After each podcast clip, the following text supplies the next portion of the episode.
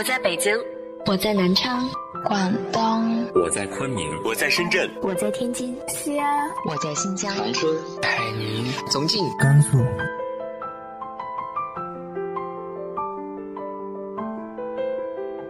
这里是 FM 幺八零八四，昨天的你的现在的未来，我是主播背着吉他的蝙蝠女侠。无论你在哪儿，这里都有我的温暖等你。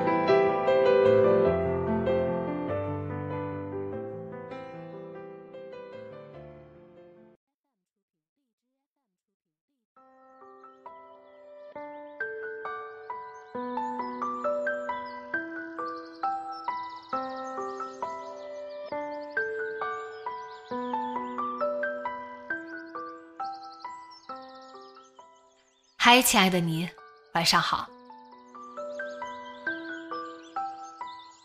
我们在长大过程中的每一步，都可能不顺、坎坷，但正是这一步又一步，带领着我们走向了那个我们想象中的未来。未来会是怎样，全在这每一步。今天和大家分享的文章来自于陆河的《那些年》。我找过的工作。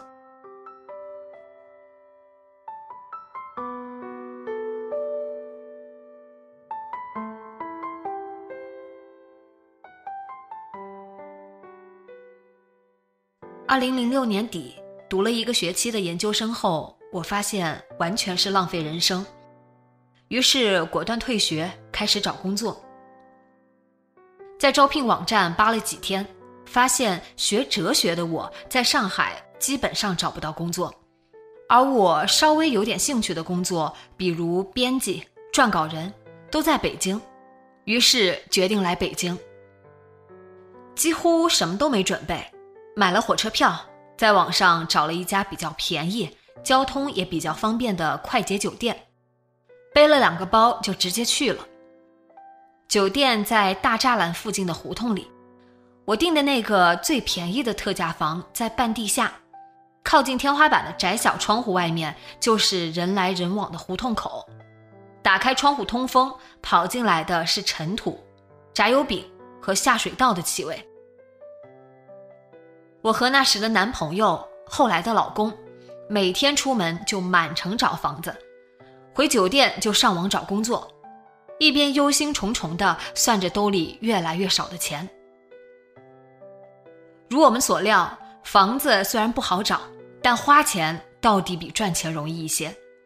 在酒店住了五六天后，没有收到一个面试通知的我们，率先找到了房子。那时我们对北京完全没概念，对房子的要求只有两个：便宜且交通方便。两个自相矛盾、此消彼长的要求，近乎不可能的任务。结果是我们俩每天茫无目的的满城跑，一会儿去东四十条，一会儿去公主坟，一会儿去和平里，一会儿去朱市口，间或被中介骗得团团转。沮丧的时候，男朋友甚至考虑过租住胡同里的小平房，在大杂院的一角，水泥地、木门框，十几平的房间里徒有四壁，没有厨房，没有卫生间，月租五百元。要不是我极力反对，他几乎要当场付定金。最后还是通过水木论坛找到了一套比较满意的房子。一室一厅，在宣武门外的春树园，离我们住的酒店很近。房东是一个退休的北京大妈，嗓音脆亮，个性爽朗，平时喜欢去水木论坛看帖。听说我们俩是学哲学的，很干脆的让了价。月租一千六，现在看简直便宜的过分，但在那个北京平均工资两千五百块的年代不算便宜。之后我们开始专心找工作，那时我第一次意识到，身为女性在职业市场会面临什么样的隐形歧视。同样是武大哲学专业毕业，同样的英语水平。甚至我还比他多读了一个学期的研究生，但我找工作比他明显困难得多。男朋友花了十来天就找到了工作，因为不满意，迅速离职，接着又迅速找到了新工作，在一家大型出版集团的北京公司当编辑。而我，差不多花了一个半月才找到第一份工作。那一个半月里，我面试了五六家公司，都是那种草根小公司，要么开在居民楼里，要么开在写字楼的犄角旮旯里。一家看不出做什么业务的体育运动公司，藏在奥体东门外一个居民楼里，自称和奥运有什么合作，既要做户外运动、徒步、露营，又要做运动产品、体育赛事。老板是个五十开外的中年男人，说看中我主要是因为我有徒步野营的经验，至于我的学历和专业，他是非常不满意的。哲学就是学马列吧，能干嘛呀？你说。他坐在杂乱闭塞的客厅里，抖着我的简历，毫不掩饰的轻蔑笑笑。说说，你还会什么？我已经想逃走，于是我也笑笑，说我会的都写在简历上了。会这点东西就能混饭吃吗？他又笑了笑。那副嫌弃的样子，就像在菜市场挑猪肉。最后，他瘪瘪嘴，让我写一个户外活动的策划案发给他的邮箱。他看过之后再考虑。我说好的，出门后就把写着他邮箱地址的纸条扔了。一家做外版心理书籍的公司，在朝阳门附近。一座旧厂房改造而成的办公楼里，长而陡峭的铁楼梯悬于楼外，每踩一步都会咯吱响。一个貌似总编的人面试了我，说看中我本科选修了很多门心理学课程，英文的课程论文写得不错。总之，把我夸了一遍后，又遗憾地告诉我，可惜他们还是需要心理学专业毕业的。毕竟做心理学书籍需要懂很多专业知识。我，那找我来面试干嘛？他又不是 HR，不需要月底冲 KPI。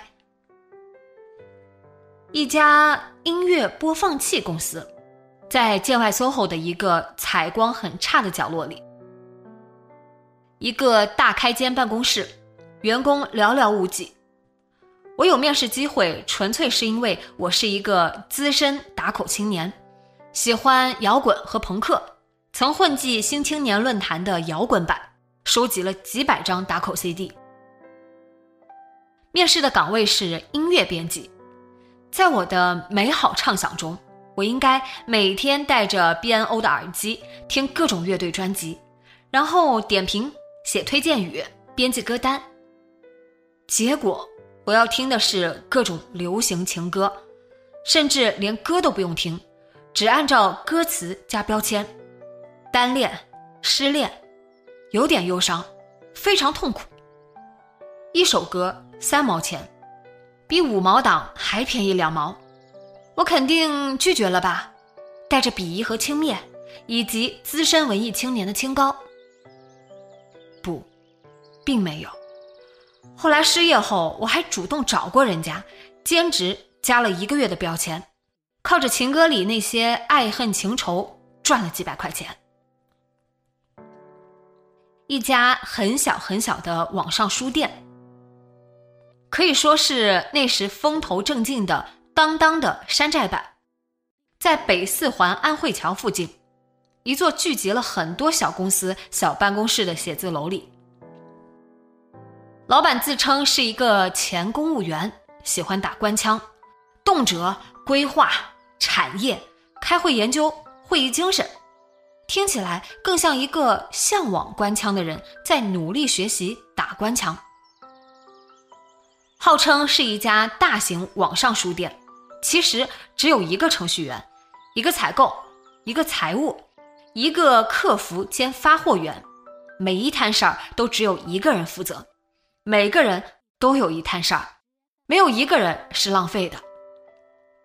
至于我这个图书编辑，就是有史以来唯一一个专职的编辑。据说之前老板觉得编辑可有可无，编辑这个活都是由程序员、采购和客服一起兼职的。大概是为了最大程度发挥我这个可有可无的编辑的功能，我经常会被指派去帮客服回复消息、打包快递，或者跟着采购去甜水园选样书，甚至帮财务贴发票。除了打杂，我这个图书编辑的主要工作就是在当当、豆瓣上扒书籍资料，搬运到我们的网站上，添加条目。就是一个剪刀加浆糊的活儿，一个月工资两千五，没有社保。为了这份无聊的工作，我每天七点从宣武门挤上二号线，在安定门换公交车，再从北辰走二十分钟到公司，全程花费一个小时，勉强坚持了两个半月。拿到第二个月工资后，我果断辞职。重新开始找工作，感觉比之前更难，因为稍有经验后，我投简历慎重了一些，面试机会也更少了。有一次，甚至去一个教堂面试过神学老师，就是给尚未入教的大爷大妈们讲神学基本知识。就连这个职位，我也因为口语太差被拒了。书面英语我是 GRE 的水平。而口语，我连剑桥少儿水平都达不到。中间曾遇到过一个很耐人寻味的工作，一家著名报社旗下的时政论坛编辑。去面试的时候，发现和我竞争的都是有多年采编经验的记者，只有我没有媒体工作经验。我猜我能够获得面试资格。主要是因为我大学时和几个师兄一起开办了一个哲学论坛，做了很多年总版主，有管理论坛的经验，主要是擅长怼人，外加删帖和封人的本事。如果那算本事的话，面试有好几轮，第一轮是见主编，聊一些时事话题，根据他给的命题，结合网络上各种观点写一篇评论。这个是我最擅长的。当天晚上回去写完发给他，第二天就接到复试通知。第二轮是笔试，对各种观点的评论，外加对一些广为流传的网帖的鉴别，类似管理员的角色。第三轮还是笔试，因为对某些人名和职务的完全无知，我基本上交了白卷，也意识到这份工作并不适合我。被前台带出办公室，准备离开时，又被总编叫回去。他似乎以为我是故意不写，我只能告诉他，我确实不知道。如果这份工作需要这个知识，我恐怕不能胜任。从报社大院出来，一个和我一起面试的男生追上我，问我面试的怎么样。我猜他是想通过我这个竞争者的表现来推断自己被录用的可能性。我坦白告诉他自己肯定面试失败了。如果三面只有我和他，那他肯定能胜出。那个又黑又瘦的男生松了口气，说他当了三年记者，一直想当编辑，这回终于有机会，还安慰我说我没有工作经验，竞争不过他很正常。那是我同意，顺便恭喜了他。那之后。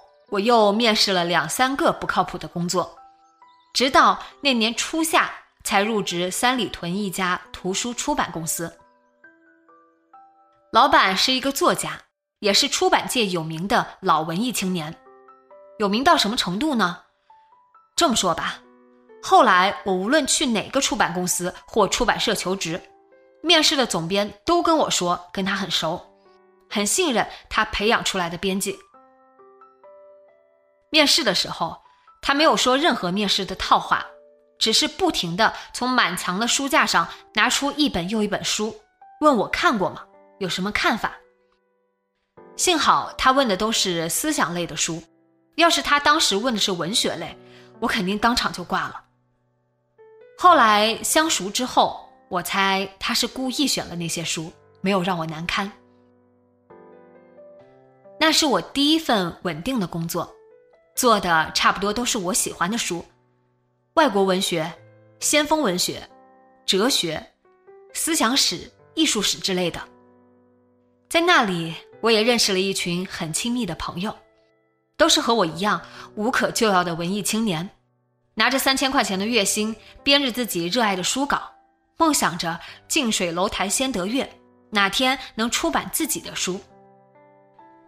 想想这样一群人有多么可爱，顺便夸夸我自己，又有多么傻。即便大家普遍都傻，我也无疑是其中最傻的一个。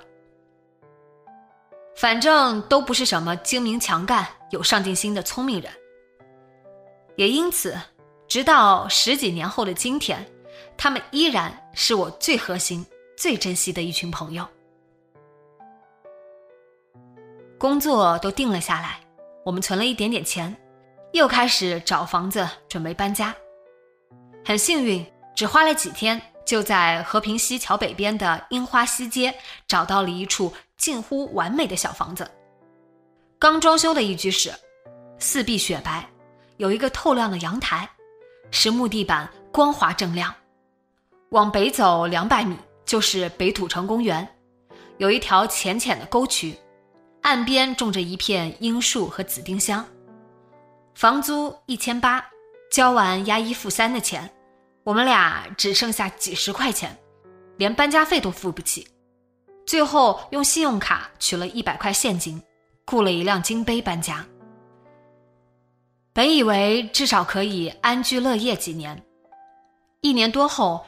因为公司一些变故，我心灰意冷，辞了职。原本想着在北京开一家店，还去那时的动物园批发市场看了一圈，最后发现那些店铺租金我完全承受不起，于是重新找工作。因为有了一年多的工作经验，也是托老板在圈子里的好名声的福，基本上我投的每份简历都得到了面试的机会。一个多月里，我几乎面遍了北京的出版公司。一家位于九仙桥某工业区的图书公司，楼下就是闪着电焊火花的工厂车间，办公室也完全是车间的模样。高高的天花板挂着绿色大网，地面用合成板材隔出大大小小的屋顶的房间。最神奇的是，办公区域核心位置。还有一张很有年头的绿色乒乓桌，看起来像是从五六十年代流传下来的。公司主要做生活类图文书，具体来说就是先根据市场确定选题，列好大纲，再从国外的图书或网站上扒图片，然后编辑在网上扒各种资料，把稿子编出来，俗称传书。因此，编辑的工作量不是按照策划编辑多少本书来计酬，而是根据编写的书稿按文档字数来计酬，简直刷新了那时单纯天真的我对出版行业的认知。勤快点，一个月四五千没问题。我们这里很多编辑一个月能拿到六七千呢。可能是我没有掩饰好自己的惊讶或失望。那个自称跟我前老板很熟的总编，语气颇有些不满。那一般呢？我问。不好意思，直接说，如果懒一点的话，反正三四千没问题。他说，同时告诉我，年轻人更重要的是学习，有了更多工作经验，工资自然会涨。能涨到多少？我锲而不舍。因为已经在心里放弃了，也就没有顾忌了。有一万吗？他哈哈笑了两声，说他在这行干了十几年，工资也不到一万。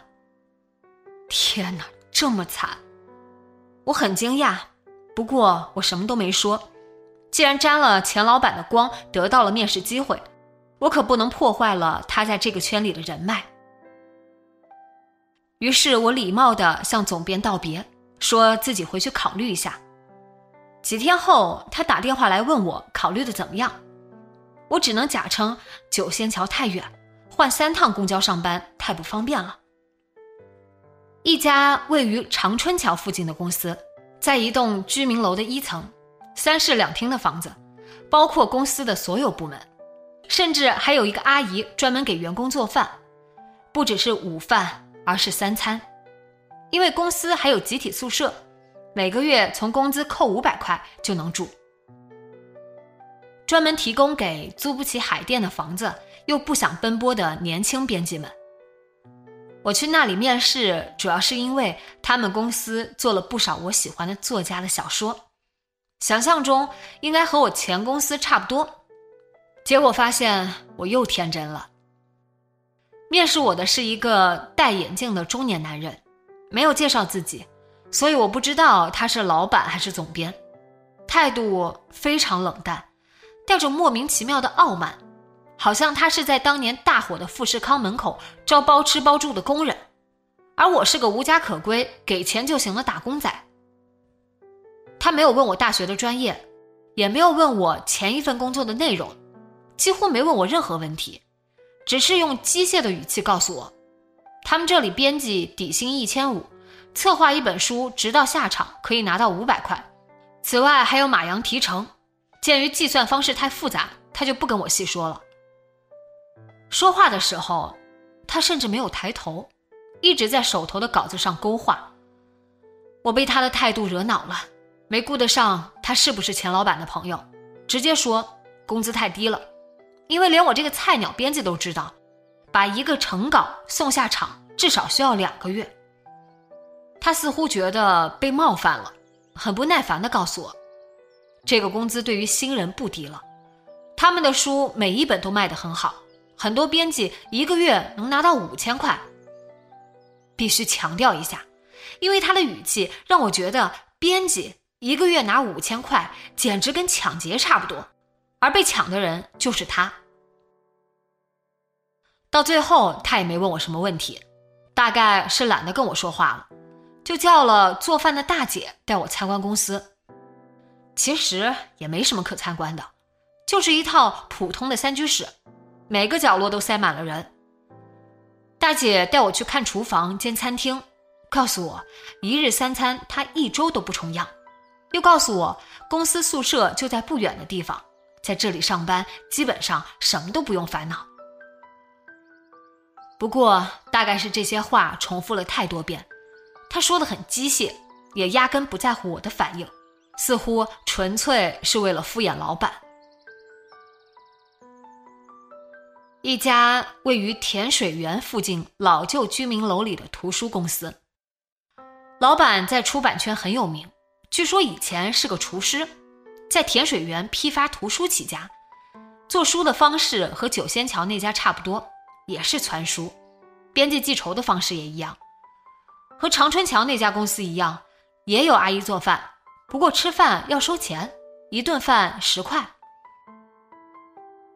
后来。继续面试，我发现其他公司和这三家公司大同小异，基本上也是低端民营公司的普遍生态。选哪家其实都相差不大。最后，我纯粹是出于交通方式的考量，选了苏州街一家的出版公司。后来又去了两家更大的出版公司，虽然做的书有高低之分，但编辑的工作方式和处境。也没有什么太大区别，和理想扯不上边，和尊严体面扯不上边，和所有那些我所敬重、所渴望的，都扯不上边。只是一份饿不死、吃不饱的工作而已。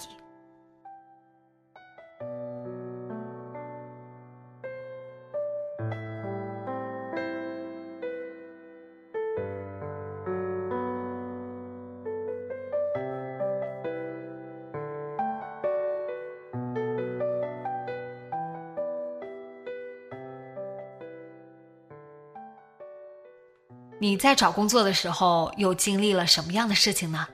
直接在节目下方留言分享给我吧。今天的节目就到这里，今晚做个好梦，晚安。